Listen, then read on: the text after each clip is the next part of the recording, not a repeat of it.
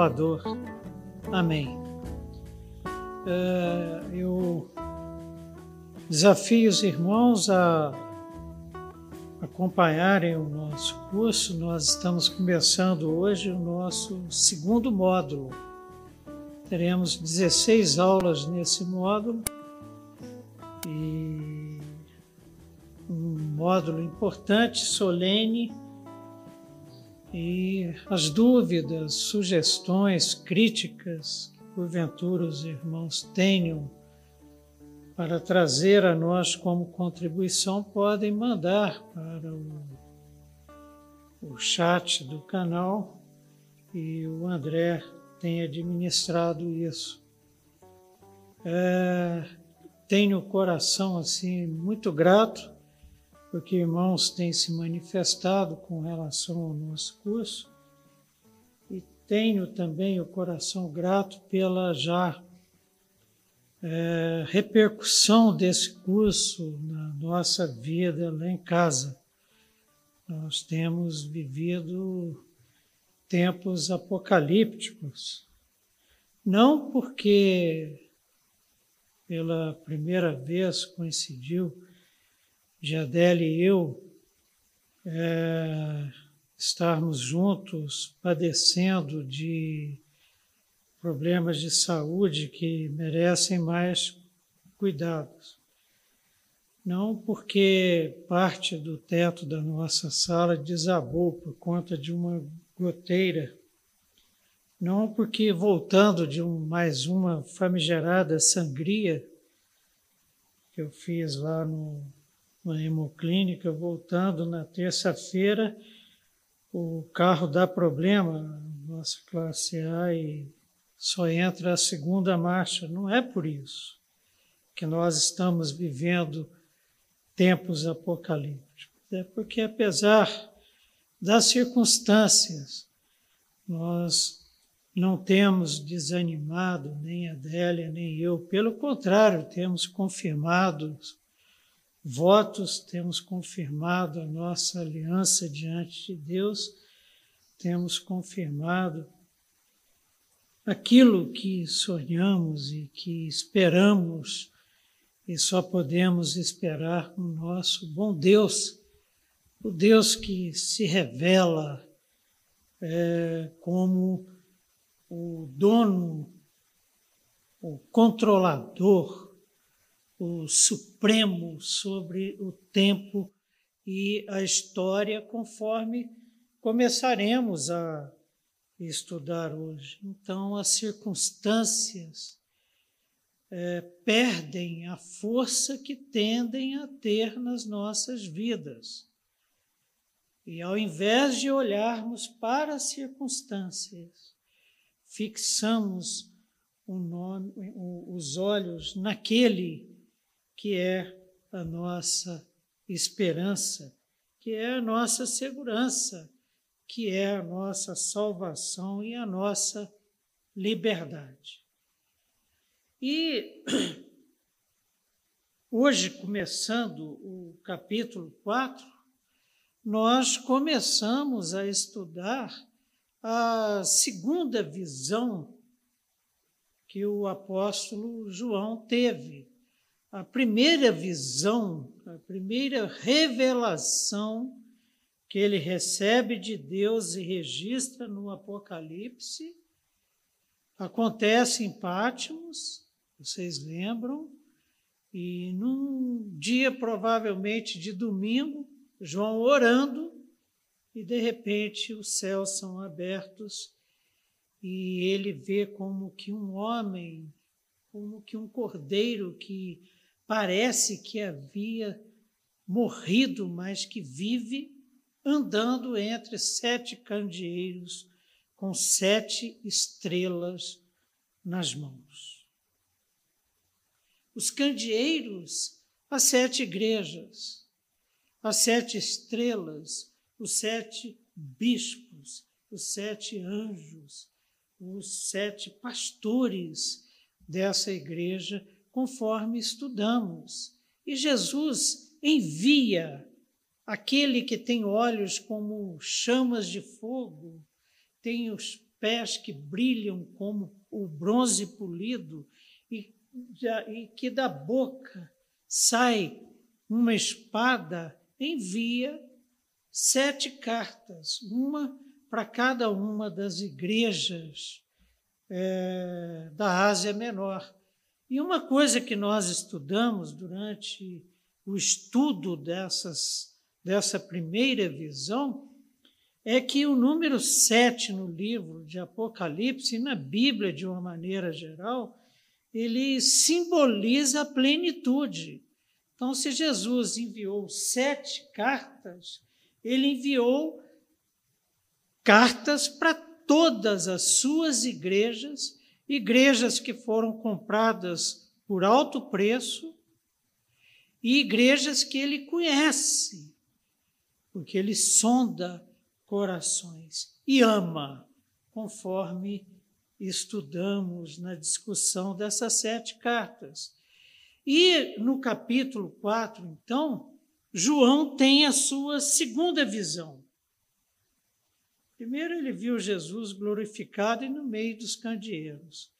Agora é revelado a ele e a nós o Deus Trino, Pai, Filho, Espírito Santo, assentado no seu trono de glória. Então eu vou fazer a leitura dos capítulos 4 até 6, sendo que no 6 eu vou ler a primeira parte do capítulo do versículo é, apenas, que vai ser o assunto que vamos conversar hoje. Apocalipse capítulo 4, versos 1 até a primeira parte do verso 6. A visão do trono de Deus. Depois dessas coisas, olhei, e eis não somente uma porta aberta no céu, como também a primeira voz que ouviu, que ouvi, aquela voz que João ouviu lá na primeira visão, como de trombeta ao falar comigo, dizendo: Sobe para aqui e eu te mostrarei o que deve acontecer depois dessas coisas, daqui por diante. Imediatamente eu me achei em espírito, e eis armado no céu um trono, e no trono alguém sentado. E esse que se acha sentado é semelhante no aspecto à pedra de jaspe e de sardônio, e ao redor do trono há um arco-íris semelhante no aspecto à esmeralda.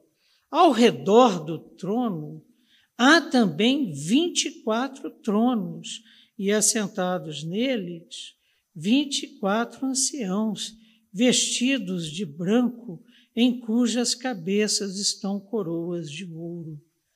Do trono saem relâmpagos, vozes e trovões, e diante do trono ardem sete tochas de fogo, que são os sete Espíritos de Deus. Há diante do trono um como que mar de vidro, semelhante ao cristal. Até aqui é o assunto que nós vamos conversar juntos hoje sobre o Apocalipse. Então vejam bem o que, que acontece. João deixa bastante claro como que essa revelação se deu de uma forma diferente daquela que aconteceu na primeira visão. Que na primeira visão, João estava em espírito, estava em oração e de repente tem a visão lá na ilha de Patmos. Aqui já acontece diferente. Aqui, de repente, João vê uma porta aberta nos céus e por esta porta, ele é convidado para entrar, para ver as coisas que acontecerão. É, a porta aberta no céu, ela só ocorre no Novo Testamento e tem paralelo com a porta estreita, uma porta pela qual poucos entram. Lucas 13, 24 e 25 Esforcem-se para entrar pela porta estreita, porque eu lhes digo que muitos tentarão entrar e não conseguirão. 25. Quando o dono da casa se levantar e fechar a porta, vocês ficarão do lado de fora, batendo e pedindo: Senhor, abre-nos a porta. Ele, porém, responderá: Não os conheço, nem sei de onde são vocês. Então vejam bem, é uma porta que não é qualquer pessoa que entra por ela. Pela porta que foi aberta a João, nesta segunda é, visão, só entram os escolhidos só entram na linguagem usada por Jesus nas sete cartas às igrejas da Ásia Menor, os vencedores. E há que se cuidar, porque Lucas registrou a fala de Jesus, que vai haver um momento em que a porta será fechada um paralelo também com a parábola das dez virgens. Ah, então vejam bem, as nécias não conseguem entrar porque não se prepararam. As nécias não é, conseguem entrar para as bodas quando o noivo chega porque não tiveram o cuidado de viver de tal forma que quando chegasse aquele momento, e o momento chegou, elas pudessem entrar. Quando elas chegaram para entrar correndo, apavoradas, fazendo tudo de forma atabalhoada, o que, que aconteceu? Encontraram a porta fechada. E esta porta agora é aberta para João, e quando João entra em espírito, o que que acontece? Ele vê então Deus assentado em glória no seu trono. No batismo de Jesus Cristo, o céu se abre. Em Mateus 3,16, nós encontramos batizado Jesus saiu logo da água, e eis que se lhe abriram os céus. E isso aqui é uma, uma coisa importante da gente se ater a ela, porque ela vai definir muito das nossas conversas daqui por diante. Que nós estamos lidando com duas realidades. João estava em Pátimos e é convidado para entrar pela porta que foi aberta a ele nos céus. Aqui no batismo de Jesus, eis que se lhe abriram os céus, porque até aquele momento ninguém via os céus. Mas depois que Jesus é, é batizado, é revelado o céu, uma outra realidade que tangencia a nossa realidade, mas uma outra realidade que é totalmente diferente da nossa, cujas leis são diferentes das leis que regem a nossa realidade. E uma realidade tão diferente que Deus tem o maior cuidado na sua revelação.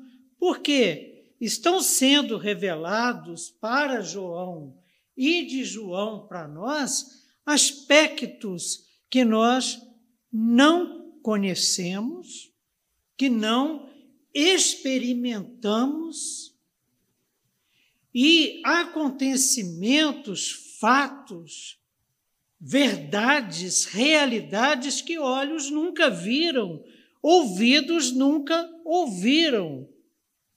E de repente Deus escolhe homens como Isaías, como Ezequiel, como Zacarias, seus profetas, e como o apóstolo João, para mostrar dessa realidade, para que esta realidade seja revelada a nós. Então já dá para vocês perceberem o seguinte: a linguagem que nós temos é uma linguagem que foi construída a partir dessa realidade aqui, limitada pelo tempo e pelo espaço. Aí, de repente, tanto para João quanto no batismo de, de Jesus aqui, os céus são abertos. Uma outra realidade entra em cena. E continuando.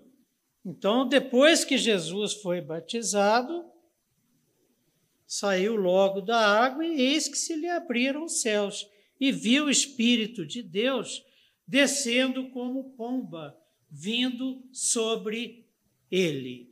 Quando Mateus escreveu isso, ele ficou buscando dentro das experiências de vida dele elementos que ele pudesse usar para comunicar o que estava acontecendo. Por exemplo, o Espírito Santo descendo sobre Jesus. O mais próximo do que João viu, do, desculpe, Mateus viu, foi uma pomba. Então, o que, que acontece? Ele usa esse elemento, né, ou as pessoas que testemunharam e e, e, e, viram os céus abertos e o Espírito Santo descendo, olha, parecia, sabe com o quê? Com uma pomba descendo. E muitos, inclusive, caem na armadilha e, de, de repente, já transformaram a pomba em alguma coisa muito especial. e Não, era o Espírito Santo de Deus que estava descendo.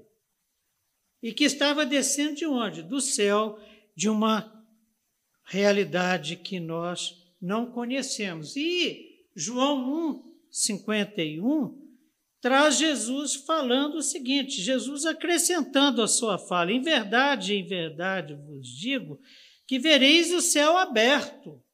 Nós veremos o céu aberto.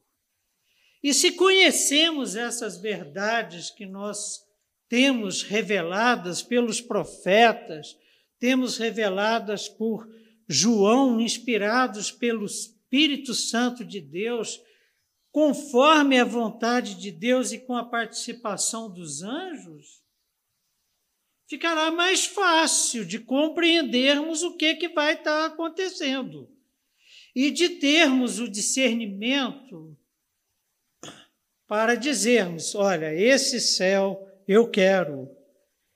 Vereis o céu aberto e os anjos de Deus subindo e descendo sobre o Filho do Homem, sobre mim, Jesus Cristo. Então, o que, que acontece? É, por que, que eu estou tendo essa conversa com vocês? Porque muito, muito ou quase tudo no livro de Apocalipse é simbólico, porque está tratando de uma realidade que nós não temos elementos para traduzi-la como traduzimos. Olha, tem uma caixa de som aqui à minha direita, uma caixa de som à minha esquerda, o André está lá no fundo, tem um relógio digital na parede para orientar o preletor. Essa é a realidade que nós vivemos. Agora imagine o seguinte: de repente os céus se abrem. Como é que você vai descrever? Como que você vai descrever aquilo que você não conhece? E Deus usa os seus escolhidos para esta tradução, para essa revelação, coisa que já vimos anteriormente, mas que valem é, ressaltar. Então, diz assim o verso 1: Depois dessas coisas olhei e eis, não somente uma porta aberta no céu, como também a primeira voz que ouviu como de trombeta ao falar comigo, dizendo: Sobe para aqui, e eu e te mostrarei o que deve acontecer depois dessas coisas, o que deve acontecer doravante. Inclusive, esse doravante não significa o seguinte: que o que vai ser revelado lá para João quando ele tem a visão, ou todas as revelações que vão acontecer daqui para frente, sejam a partir daí, porque tem coisa que já aconteceu, gente.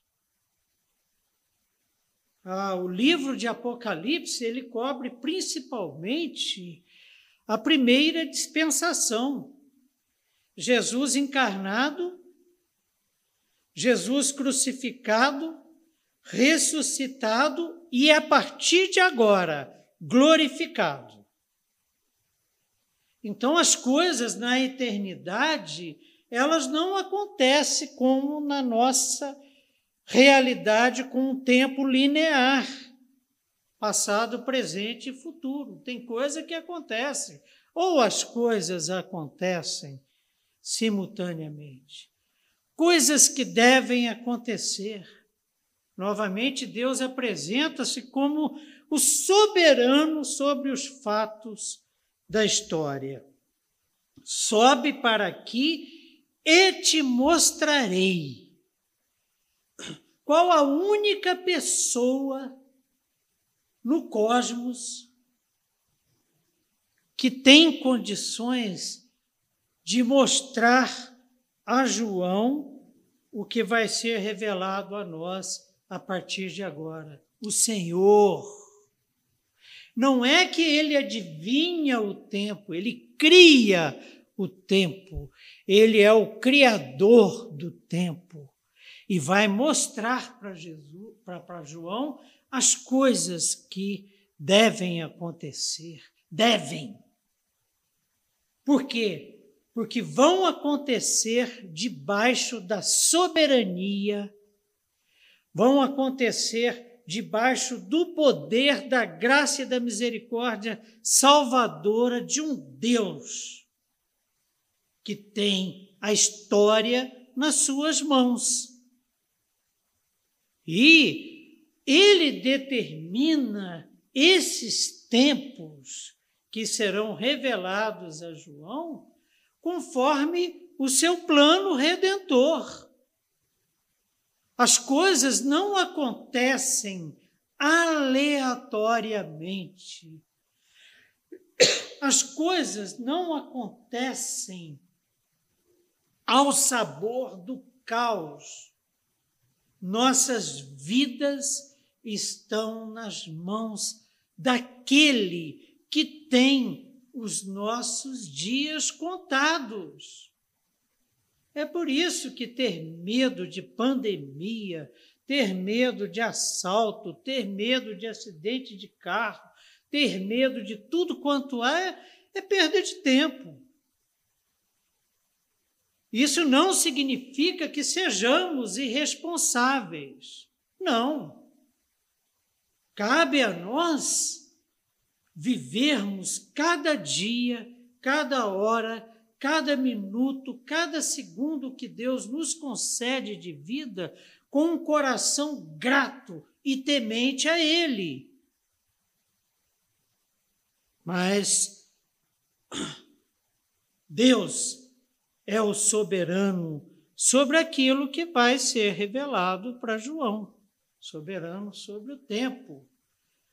É Deus quem define e revela o que vai acontecer. Com Daniel foi assim. Então, a, a, a, e Deus, ele revela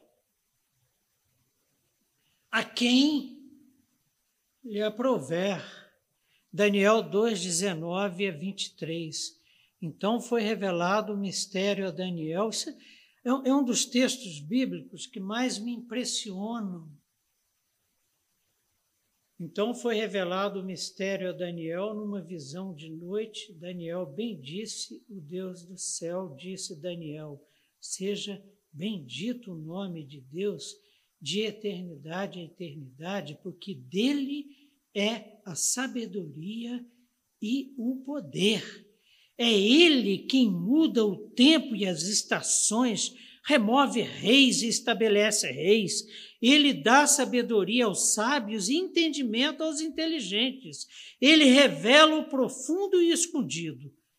Conhece o que está em trevas e com ele mora a luz. A ti, ó Deus, de meus pais, eu te rendo graças e te louvo porque me deste sabedoria e poder. E agora me fizeste saber o que te pedimos, porque nos fizeste saber este caso do rei. Que rei? Nabucodonosor. Que caso? Nabucodonosor teve um sonho. E emitiu um decreto dizendo o seguinte: que os magos dele lá deveriam revelar o sonho, mas só que ele não contaria o sonho para ninguém. Você imaginou? Então o que, que aconteceu? Aqueles magos lá, aqueles feiticeiros lá do palácio de Nabucodonosor, estavam para ser mortos, porque Nabucodonosor já estava perdendo a paciência e estava para matar todo mundo. E entra em cena Daniel, que fazia parte do palácio do rei, e Daniel fala: Olha, há um Deus em Israel, e ele é soberano sobre o tempo, ele é soberano sobre os mistérios, e ora a Deus, e Deus revela o sonho e a interpretação do sonho. A partir daí, é, Nabucodonosor passou a ser um admirador de Daniel. Pena que não aprendeu, não guardou no coração e não experimentou das verdades ensinadas pelo profeta de Deus. Então percebam, Deus define e revela o que vai acontecer. Nabucodonosor teve o sonho porque foi vontade de Deus. E foi vontade de Deus também revelar o sonho a Daniel e Daniel revelar ao rei. Salvou a vida da turma toda. Para os historiadores, a história é cíclica. Mas João a vê linearmente. Olha, a história teve um início, teve um começo. A história da civilização humana começa com a criação, Gênesis 1. Os primeiros capítulos de Gênesis. E essa história está nas mãos de Deus e aprove o Senhor criar o homem à sua imagem e semelhança. Macho e fêmea os criou. E começa a história da humanidade. Essa história vai ter um fim. E novos céus e nova terra entrarão em cena. Por quê? Porque houve a desobediência. E foi necessário que Cristo Jesus morresse no nosso lugar pelo pecado herdado de Adão. Agora, o que, que nós vamos ver nesse capítulo aqui? Jesus Cristo glorificado, porque ele derramou sangue puro inocente no nosso lugar. Sobre as suas costas estavam estava a maldição do pecado da humanidade. Verso 2. Imediatamente, então, recapitulando, verso 1. João vê uma porta aberta nos céus. Os céus são abertos para ele. Aí o que, que acontece?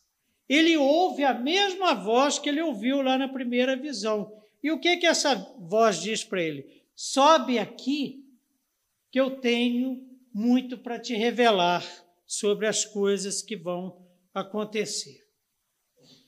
Verso 2: Imediatamente eu me achei em espírito, e eis armado no céu um trono, e no trono alguém assentado. Primeiro, fisicamente, nenhum ser humano suportaria ver a glória de Deus como João viu. Na volta gloriosa de Jesus Cristo, Maranata, vem Jesus. Se formos, se formos encontrados vivos, seremos, seremos arrebatados, e no arrebatamento nossos corpos serão glorificados. Se formos encontrados dormindo, na linguagem de Paulo, mortos já, ressuscitaremos como Cristo ressuscitou. E na ressurreição, nossos corpos serão glorificados e encontrarão se com nossas almas já glorificadas. Por quê? Porque para vivermos a eternidade com Ele, há necessidade de que aquilo que é corrupto e corruptível se, tor se torne incorruptibilidade. Que tanto corpo quanto alma glorificados, o que não era o caso de João. João, então, é, afirma que em espírito, imediatamente, vup, eu me achei em espírito. Onde? No céu. E eis armado no céu um trono.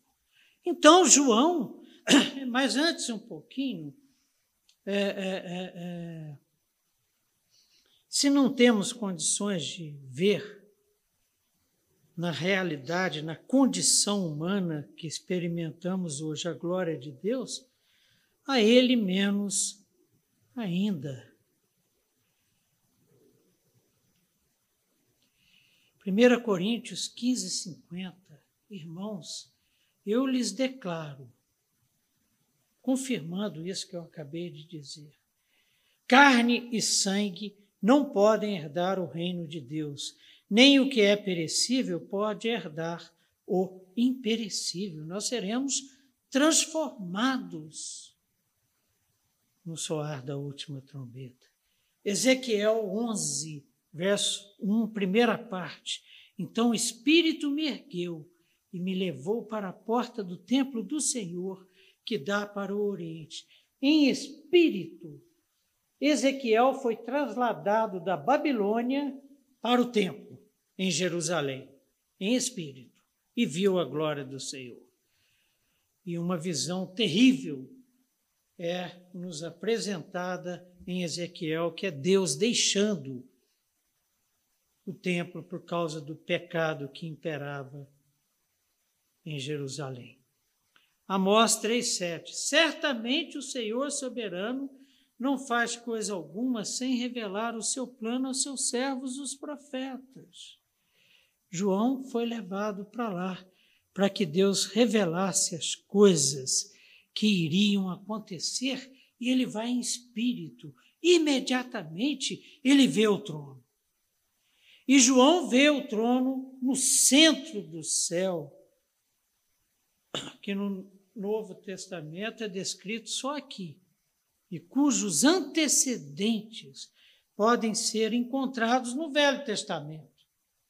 O pano de fundo para a descrição que João vai fazer está em Isaías 6, de 1 a 4, em Ezequiel 1, 26, 28. Isaías no ano em que o rei Uzias morreu, eu vi o Senhor assentado num trono alto e exaltado, e a aba de sua veste enchia o templo. O que, que chamou mais atenção de Isaías na visão que ele teve? O que Deus estava vestindo. A aba da sua veste enchia o templo. Onde é que os céus foram abertos para Isaías? No templo, em Jerusalém. Acima dele estavam serafins. Cada um deles tinha seis asas. Estão vendo a visão? É, é, Isaías está no maior esforço de traduzir aquilo que ele viu. Com duas cobriu o rosto, com duas cobriu os pés e com duas voavam. E proclamavam uns aos outros: Santo, Santo, Santo é o Senhor dos exércitos. A terra inteira está cheia da sua glória. Ao som das suas vozes, os batentes da porta do templo tremeram. O templo ficou cheio de fumaça. É a descrição da visão do trono, feita por Isaías. Ezequiel. Lembram que o que mais chamou a atenção de Isaías na pessoa de Deus, ele pode ver a Deus? Não. Eu sou um homem puro e de impuros lábios. Aí o anjo trouxe lá uma brasa. Aquela condição que Paulo falou. O corruptível não pode herdar o incorruptível. Agora vamos ver o Ezequiel. Acima da abóbada do templo, sobre as suas asas, as suas cabeças, havia o que parecia um trono de safira. Ops! Ezequiel já traz um detalhe, assim, ele presta atenção no trono. O trono era de safira. E bem no alto, sobre o trono, opa, havia uma figura que parecia um homem. Isaías foi é, é, é, é, desperto na sua curiosidade pelas vestes. Já é, Ezequiel, a forma Parecia a figura que ele via, ele olhando assim aquela realidade desconhecida até então, parece que lá no trono tinha alguém parecido com um homem. A parte de cima do que parecia ser a cintura dele, ah, o que chamou a atenção de Ezequiel já foi o homem. O que parecia um homem a parte de cima do que parecia, está vendo? Parecia toda hora, parecia ser a cintura dele, vi que parecia metal brilhante. Ezequiel tinha certeza? Não. Nem de que era homem, nem de que a cintura parecia metal, nem de que a cintura era metal brilhante. Tudo parecia ser. Como que cheia de fogo. Olha, como que parecia que estava cheia de fogo e que a parte de baixo parecia fogo e uma luz brilhante o cercava. Deus é luz. E as trevas não prevaleceram. Tal como a aparência do arco-íris nas nuvens de um dia chuvoso. Opa, ele viu um arco-íris. Arco-íris lembra aliança que Deus fez com Noé, uma aliança carregada de misericórdia. Não destruirei a terra com as águas, pelas águas. Assim era o resplendor ao seu redor. Essa era a aparência da figura da glória do Senhor. Era a aparência da imagem da figura da glória do Senhor, perfeitamente dentro daquilo que conversamos no início, e também não podemos cobrar de um profeta como Ezequiel ou Isaías, ou mesmo de João, uma descrição exata do que viram, porque o que eles estavam vendo nem pode ser visto.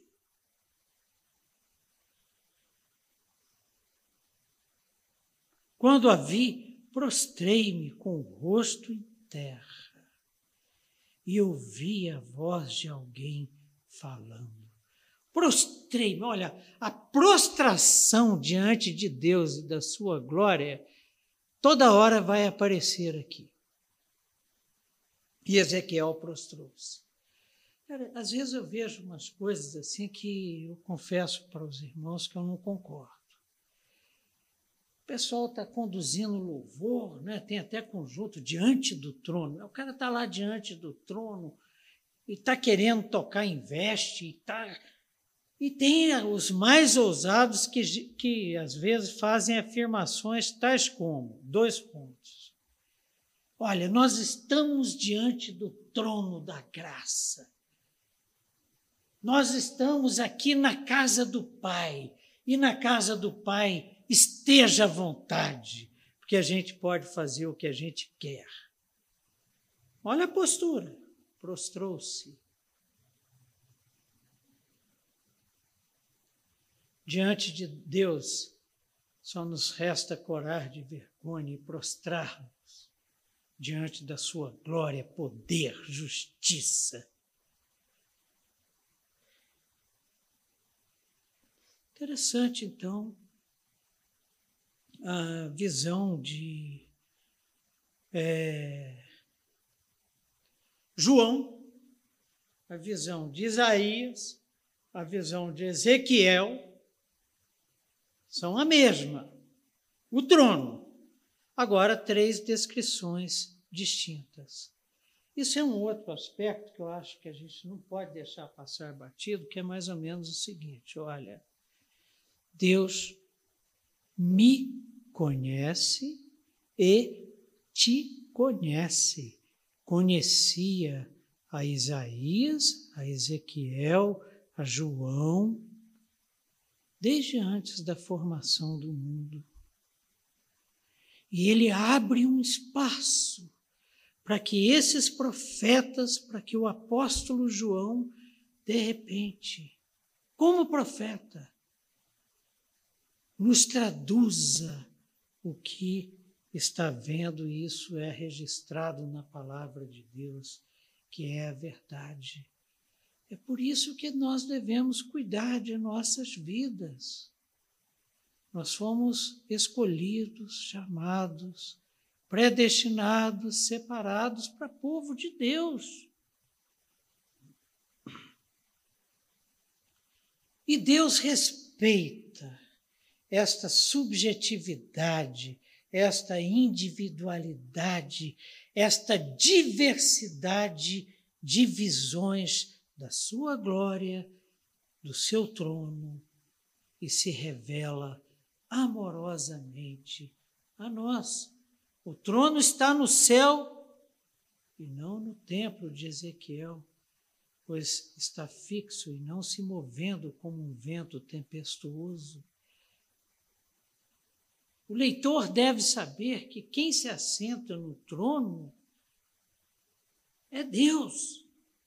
E Deus é descrito no livro como assentado sobre esse trono. Então, no verso 2, imediatamente me vi tomado pelo Espírito, e diante de mim estava um trono no céu, e nele estava sentado alguém. E João não tem a preocupação, como teve, por exemplo, Ezequiel, de dar uma forma para esse alguém. Isaías já percebeu as roupas. Aquele que estava sentado era de aspecto semelhante, olha que interessante, a jaspe e sardônio, verso 3. Um arco-íris parecendo uma esmeralda circundava o trono. 5.1. Então vi na mão direita daquele que está assentado no trono um livro em forma de rolo escrito de ambos os lados e selado com sete selos. Olha a visão de João, a gente está caminhando nela, mas vamos com calma porque eu terminei de ler as confissões de Santo Agostinho e quando ele estava sendo discipulado, foi aconselhado a ele pelo seu discipulador é, que ele lesse Isaías. Aí ele preferiu não ler, porque ele afirma o seguinte: eu não possuo ainda linguagem para uma compreensão mais profunda do que é revelado. Essa aquisição da linguagem, ela acontece, por exemplo, nessa leitura dos textos bíblicos, nessa linguagem apocalíptica, nessa linguagem profética, e Deus está nos revelando.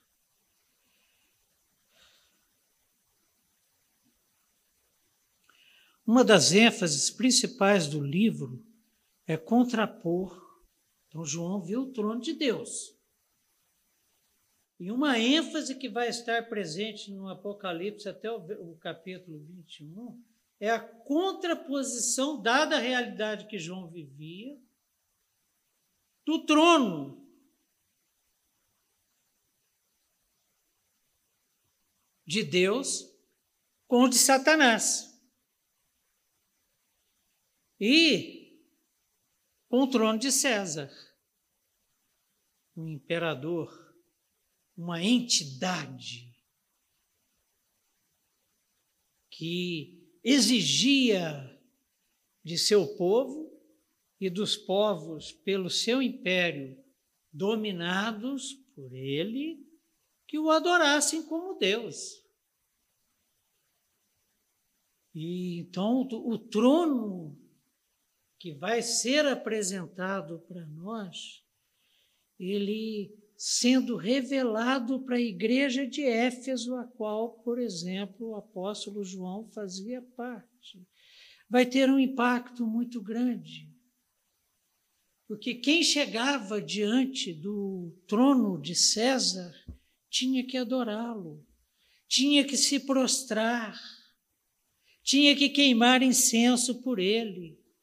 E Deus então revela a João e a nós o trono da sua verdadeira majestade.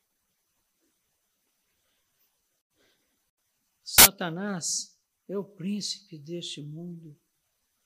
E César era o imperador que queria para si o louvor e a adoração que só a Deus são devidos. Qualquer semelhança para o que tem acontecido, por exemplo, na Praça dos Três Poderes é mera semelhança. Então vejam bem vocês a seguinte situação. Esta contraposição e João faz uma descrição do trono de Deus bastante detalhada. Agora, com as dificuldades que nós já comentamos. Verso 3. E esse que se acha assentado é semelhante no aspecto à pedra de jaspe e de sardônio, e ao redor do trono há um arco-íris semelhante no aspecto à esmeralda. João foi pedir socorro para quem na criação para fazer a descrição do que, que ele estava vendo. As pedras preciosas. Olha, o que estava sentado no trono parece jaspe. Em torno do trono tem um arco-íris que parece que é consequência da esmeralda. Quando a luz que irradia do trono passa pela esmeralda, segundo a percepção de João, forma um arco-íris. Ezequiel descreve Deus como alguém que se parecia com um homem. João evita essa linguagem antropológica, antropocêntrica, e usa as cores de pedras preciosas. É o socorro que ele tem. Como, que instrumentos que ele vai usar para descrever o que ele estava vendo, as pedras preciosas. Tudo bem?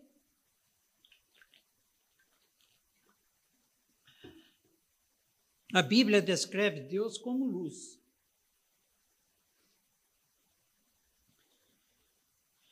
E luz plena, luz santa, luz que emana vida. Salmo 18, 12. Com o fulgor da sua presença, as nuvens se desfizeram em granizos e raios. A hora que acontece uma teofania, que é a manifestação direta de Deus, a própria atmosfera muda a sua constituição. Nuvem vira granizo e raio arrebentando. Deus é luz, envolto de luz, Salmo 104, 2. Como numa veste, aquela veste que, segundo Isaías, preenchia o tempo. Envolto de luz como numa veste, ele estende os céus como uma tenda. 1 Timóteo 6,16.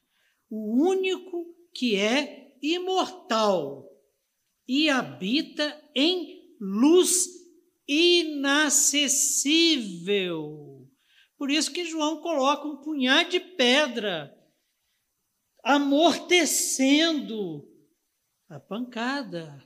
Luz inacessível, a quem ninguém viu, nem pode ver. É por isso que nas descrições é muito usado o verbo parecer. Parece, parece, parece, parece, parece. A Ele sejam honra e poder para sempre. Amém. Por isso que quem vê se prostra.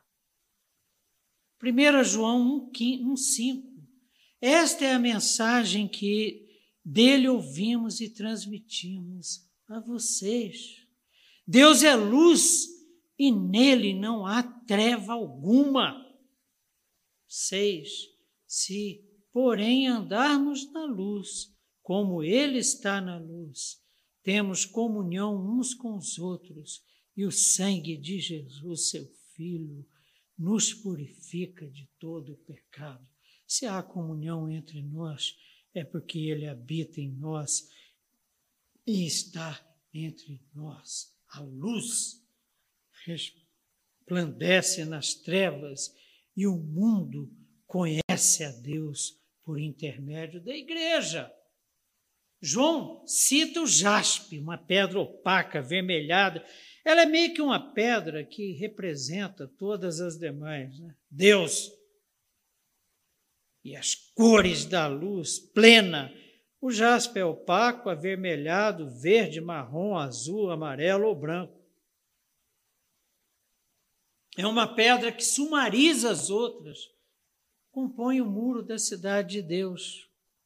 Apocalipse 21, 18 diz assim a palavra do Senhor: A muralha era feita de jaspe e a cidade de ouro puro, semelhante ao vidro puro. Aqui, novamente, João está vendo uma realidade e usa das pedras para descrever. Já pensou a descrição?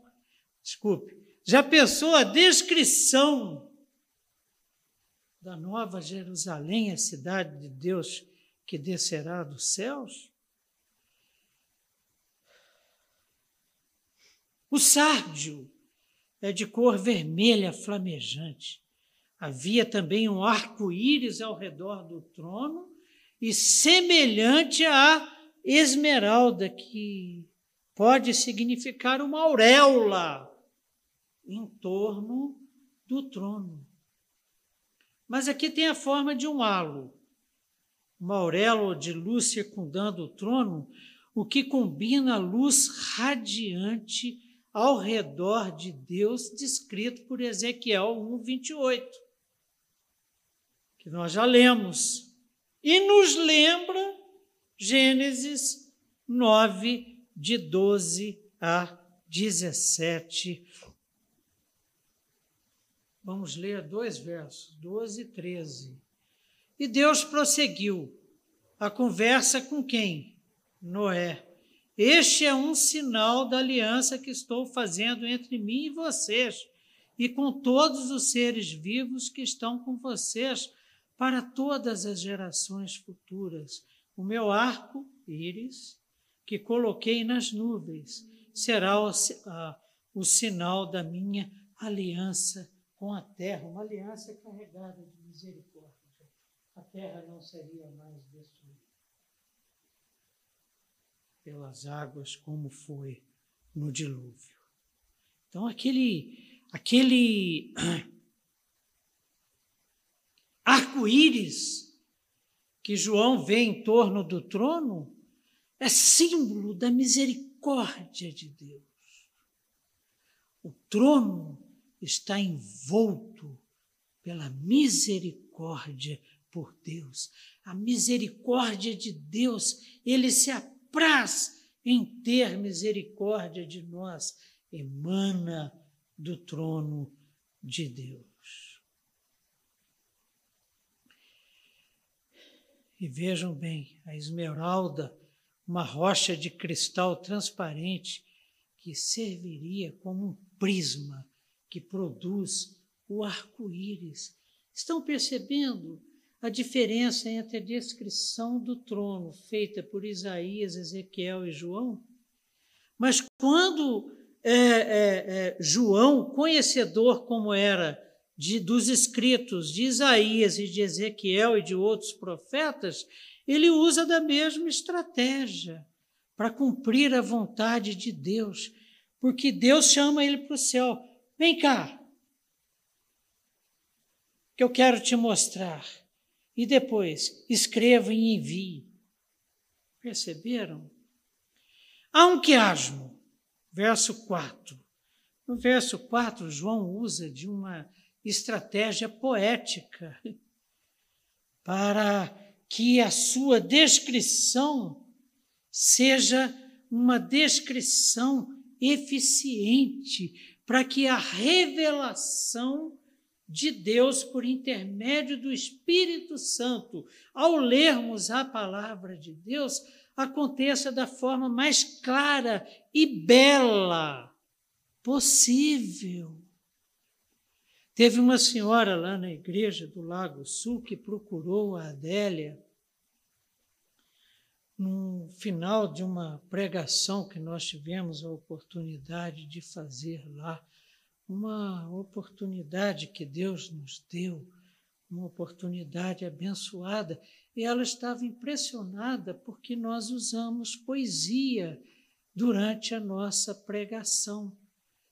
Da mesma forma que usamos aqui é, João Guimarães Rosa para definirmos amizade, lá a gente estava pregando sobre o mesmo tema e usamos, citamos João Guimarães Rosa. E ela ficou, nunca vi pregação com poesia. Bom, mas se ela prestar atenção, por exemplo, na palavra de Deus, tanto em Atos quanto em suas cartas, Paulo usa demais a poesia. E aqui João usa o quiasmo. O que é o quiasmo? É um vai e vem. Quer ver só? Verso 4. Ao redor do trono há também 24 tronos, e assentados neles 24 anciãos vestidos de branco, em cujas cabeças estão coroa de ouro. Opa! Está sendo revelado, está sendo apresentado para João e para nós o quê? Seres que não conhecemos, anciãos e seres viventes. E é interessante que aparecem os anciãos, versos 4 a 6a, os seres viventes, 6b e 8. E depois, estes anciãos e, por exemplo, os seres viventes, louvando a Deus, glorificando a Deus com cânticos, como nós fazemos aqui na igreja. Primeiro os seres viventes, 8b, e depois os anciãos, 11. Isso é um quiasmo. Às vezes aparece primeiro os anciãos, depois os seres viventes, depois, no louvor, seres viventes, para depois apresentar os anciãos. Vale a pena a gente ver, é, prestar um pouquinho atenção é, nesse quiasmo que João faz com os anciãos e os seres viventes. Apocalipse 4,4. Ao redor do trono, do qual estavam outros 24 tronos, e assentados nele havia 24 anciãos. 6b. No centro, ao redor do trono, havia quatro seres viventes cobertos de olhos. Olha que interessante. João apresenta primeiro os anciãos e depois os seres viventes. A gente não vai entrar em detalhe porque nós vamos chegar lá, tá? Depois, dia e noite, repetem sem cessar: Santo, Santo, Santo é o Senhor, o Deus Todo-Poderoso, que era, que é e que há de vir. Toda vez que os seres viventes dão glória, honra e graças àquele que está assentado no trono e que vive para todo sempre, aí entram os seres, desculpem, os anciãos, os 24 anciãos, se pro, olha a prostração diante dele, os 24 anciãos se prostram diante daquele que está assentado no trono e adoram aquele que vive para todo sempre. E mais, lançam suas coroas diante do trono de Deus. É muito diferente de afirmar que nós estamos diante do trono de Deus, na casa do Pai e que podemos fazer o que quisermos. Seres viventes, anciãos, seres celestiais da mais alta estirpe na hierarquia celestial se prostram e colocam diante do trono as suas coroas. Não há lugar para vamos nessa que nós estamos com tudo, não. Então vejam bem vocês. Círculos concêntricos. Então, João usou o círculo, o, o quiasmo, e agora, para apresentar anciãos e seres viventes, e agora os círculos concêntricos. Em torno do trono, o arco-íris imediatamente aparece. Depois, os quatro seres viventes. E depois, os vinte e quatro tronos e nele e neles vinte e quatro anciãos. Repetindo, quem está sentado no trono? Deus trino em glória. Depois do trono, irradiando dele que é luz, o arco-íris. Depois, 24 tronos. Desculpe, depois, quatro seres viventes. E depois dos seres viventes vem um novo círculo. 24 tronos e nele, neles assentados 24 anciãos. O reverendo Hernanes considera os anciãos como sendo um símbolo da Igreja de Cristo no Velho Testamento e no Novo Testamento. Representantes das doze tribos, representantes dos doze apóstolos. No entanto, a chave hermenêutica para entendermos quem são esses 24 anciãos, e eu gosto dessa proposta, porque a proposta, por exemplo, de termos a igreja representada pelos 24 anciãos e uma igreja que abraça Israel, uma igreja que traz, por exemplo, as tribos de Israel, ela é boa, ela está, ela, ela condiz com a palavra de Deus. Mas a função que estes anciãos exercem junto com os seres, quatro seres viventes, é, é, são funções que nos mostram a sua natureza. Primeiro, adoração. Eu vou dar um exemplo dos 24 anciãos. É... Os 24 anciãos que estavam assentados em seus tronos diante de Deus prostraram-se sobre seus rostos e adoraram a Deus os 24 anciãos com seres viventes conduzem a adoração diante do trono. Função de adoração. Além desta, nós temos a função do louvor. Apocalipse 4, 10 e 11 os vinte e quatro anciãos se prostraram diante daquele que está sentado no trono e adoraram aquele que vive para todo sempre. Eles lançam as suas coroas diante do trono e dizem: Tu, Senhor e Deus nosso, és digno de receber a glória, a honra e o poder porque criaste todas as coisas e por tua vontade elas existem e foram criadas.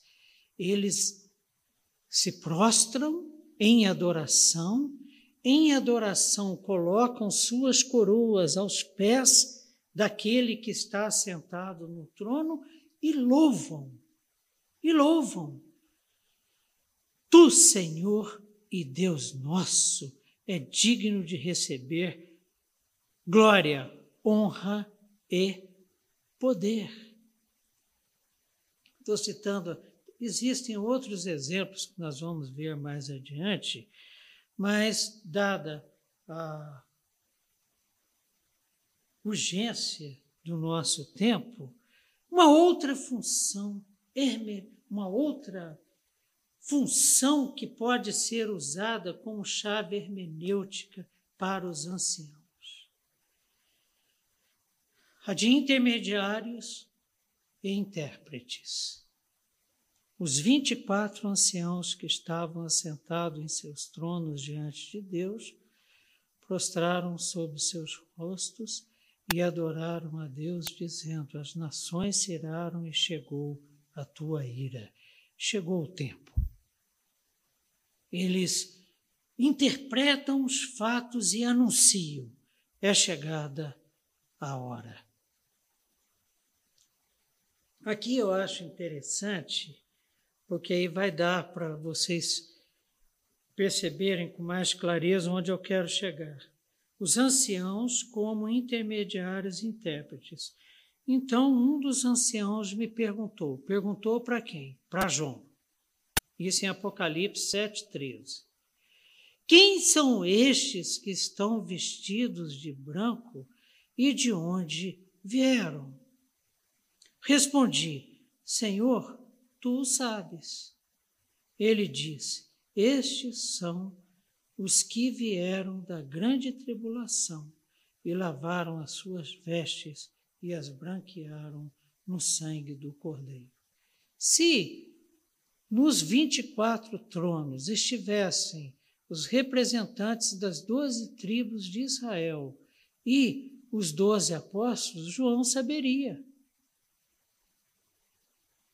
Mas quem é que está revelando para João? Vejam bem aquela sequência hierárquica. O pai revela para o filho, o filho para seus anjos, seus anjos para João e João escreve e envia para nós.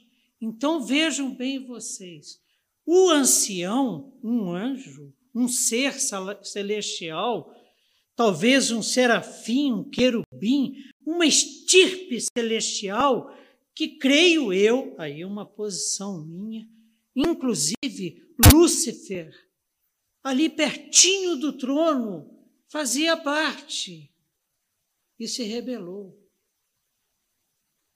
Então, sugerimos que a interpretação de que eles, os 24 anciãos, E os quatro seres celestiais são seres celestiais. Não são homens criados à imagem e semelhança de Deus. Sobre os seres viventes, nós temos assim uma natureza indefinida, cada um deles tinha seis asas e era cheio de olhos, tanto no redor como por baixo das asas, ou seja, viam tudo, tinham muito discernimento. Dia e noite repete sem cessar, sem cessar. Santo, santo, santo é o Senhor, o Deus Todo-Poderoso que era e que há de vir. Então, as vestes brancas dos anciãos significam pureza e santidade de uma classe de seres celestiais que não caíram na conversa de Satanás, de Lúcifer. E eles têm função sacerdotal.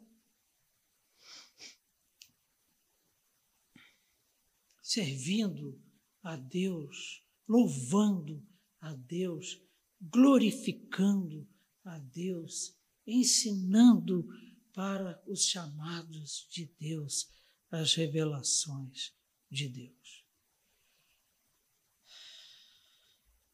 Estamos acelerando, viu? A descrição da sala do trono. Verso 5. Do trono saem relâmpagos, vozes e trovões. Olha, do trono de Deus emana misericórdia, graça e amor, mas também juízo, também justiça. Do trono de Deus saem relâmpagos, vozes e trovões, e diante do trono ardem sete tochas de fogo, que são os sete Espíritos de Deus, o Espírito de Deus, essas tochas e relâmpagos, simbolizando a majestade e o juízo de Deus. O Espírito Santo, o fogo purificador, o juízo e a purificação de Deus. Sete, como a plenitude do Espírito Santo a nos conduzir ao reconhecimento do pecado, ao nos conduzir a Jesus Cristo para salvação, para libertação de todo aquele que nele crê. 6a. Diante do trono, do trono Está é, tá sendo um pouco assim acelerado, mas a gente vai ao longo dos capítulos daqui até o final do livro sempre estar voltando. Há diante do trono um como que mar de vidro semelhante ao cristal. João continua usando as pedras preciosas na sua descrição da visão que teve do trono de Deus e assentado no trono, como que algo parecido com uma pessoa. Diante do trono está algo parecido com um mar de vidro, uma alusão ao firmamento que separa as águas. Esse, esse mar de vidro, a interpretação dos autores que eu adotei para essa conversa nossa, nos ajuda também a percebermos o seguinte, sabe, gente? O nosso Deus que está assentado no trono é trino, é santo, é poder, é luz, é glória, é majestade, é graça e é fogo consumidor.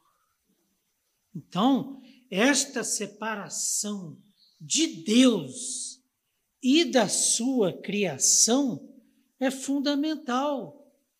É ele que está assentado no trono. César, assentado no trono de Roma, não pode jamais poderia ter feito de trazer para si a glória que só é devida ao nosso bom Deus.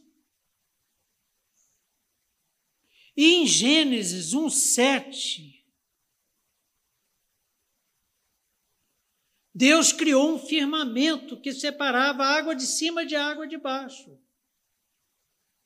E ali, em frente ao seu trono de glória, há um mar de vidro, um mar que separa, corrobora. Eu gostei do corrobora. Corrobora com a nossa afirmação, Apocalipse 21, 1. Esse mar volta a ser lembrado por João mas já não existe. Apocalipse 21, 1. Vi novo céu e nova terra, pois o primeiro céu e a primeira terra passaram. O pecado passou. A vitória sobre o inimigo foi ampla, geral e restrita, definitiva. Vi novo céu e nova terra, pois o primeiro céu e a primeira terra passaram, e o mar já não existe. O mar da separação já não existe. Serra, céu e terra serão um. Essa janela que é aberta nas dimensões, e de repente o céu é aberto sobre o batismo de Jesus Cristo, ou foi mostrado a Isaías e Ezequiel no templo, ou a João quando uma porta é aberta no céu, já não é necessária mais.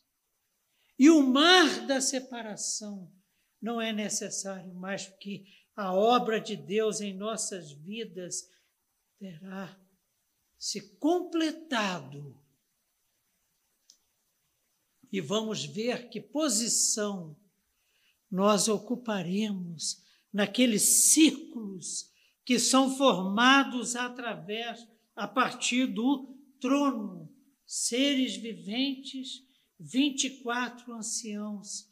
Acredito que eu, acredito eu, que estaremos na grande multidão e que faremos parte do louvor que vai acontecer nos céus na boda do cordeiro. Mas calma! Jesus precisa ainda voltar. E ele só voltará quando o último escolhido tiver sido resgatado. Essa é a graça e a misericórdia de Deus. Esse é o poder de Deus sobre a história. E o dia que Jesus voltar, tudo isso será realidade. Deus está sentado no trono, que simboliza glória, majestade, poder e juízo. O círculo, os círculos concêntricos, concêntricos significam que não é qualquer criatura que pode aproximar-se dele.